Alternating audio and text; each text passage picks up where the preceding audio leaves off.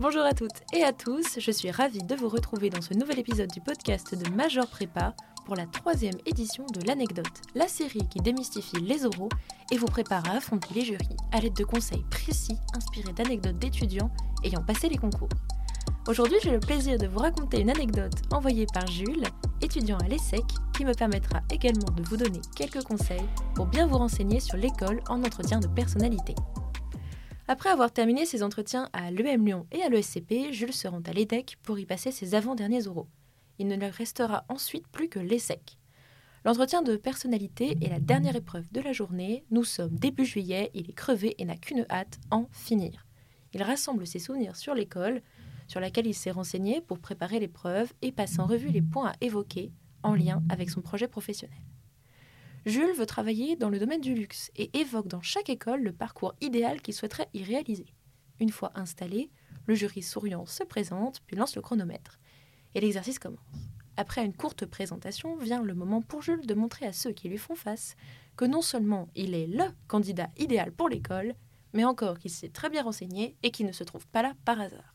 Il souligne son intérêt pour le domaine du luxe, évoque son plan de carrière idéal et notamment l'atout que représenterait pour lui le fantastique partenariat avec le château de Versailles, illustrant l'excellence de l'EDEC dans le domaine du luxe. Le jury commence à prendre un air dubitatif peu rassurant.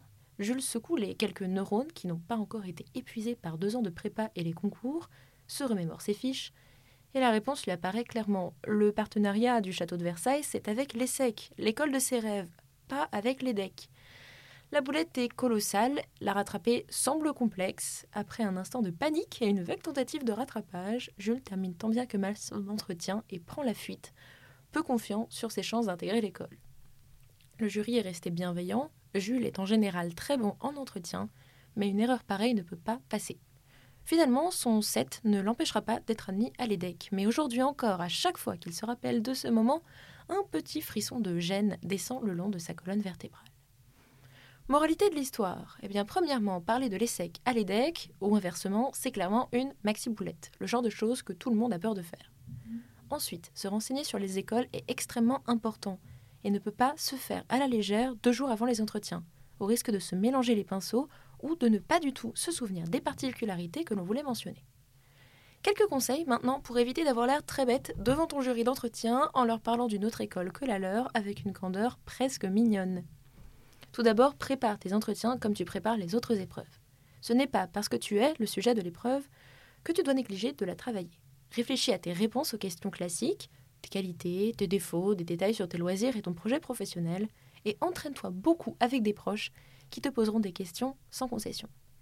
Essaie de construire un projet professionnel cohérent avec ta personnalité et reste toujours honnête, car tu dois être capable de défendre ce projet avec conviction et de montrer au jury ta motivation. Une fois ton projet construit et développé, renseigne-toi sur les voies offertes par l'école et trouve des spécificités qui collent à ton projet. Inutile, par exemple, de dire que tu veux aller à l'ESSEC parce qu'ils ont un bureau des arts et que tu souhaites travailler dans le management culturel, car presque toutes les écoles en ont un. Chaque école a ses domaines de prédilection, mais tu trouveras forcément un parcours, une entreprise partenaire ou encore une chaire qui peut faire la différence dans ton projet pro. Par exemple, si tu veux travailler dans le luxe et que tu te retrouves en entretien à l'ESSEC, tu peux effectivement parler du partenariat avec le château de Versailles. Fais des petites fiches également sur chaque école, en regroupant les notions clés que tu veux aborder dans ton oral. Tu peux réaliser le même genre de fiches sur toi-même, sur une entreprise que tu aimerais intégrer plus tard, Bref, sois certain que tu maîtrises chacun des sujets que tu vas aborder. Tu peux évidemment être entraîné par le jury sur un autre terrain, mais en général, la majorité de l'entretien se déroulera sur la base de ta présentation.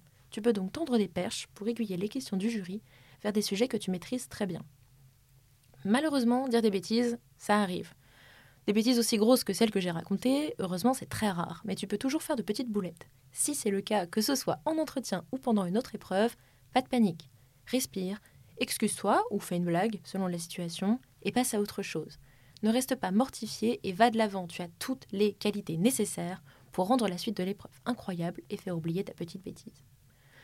Enfin, respire, ça va bien se passer. Surtout si tu ne confonds pas deux écoles. Et même si tu as confondu les podcasts de Major Prépa et que tu voulais en fait écouter la pause géopolitique, l'un des podcasts disponibles sur notre site, tu peux découvrir une nouvelle anecdote sur les oraux et d'autres conseils d'étudiants dans le prochain podcast de la série.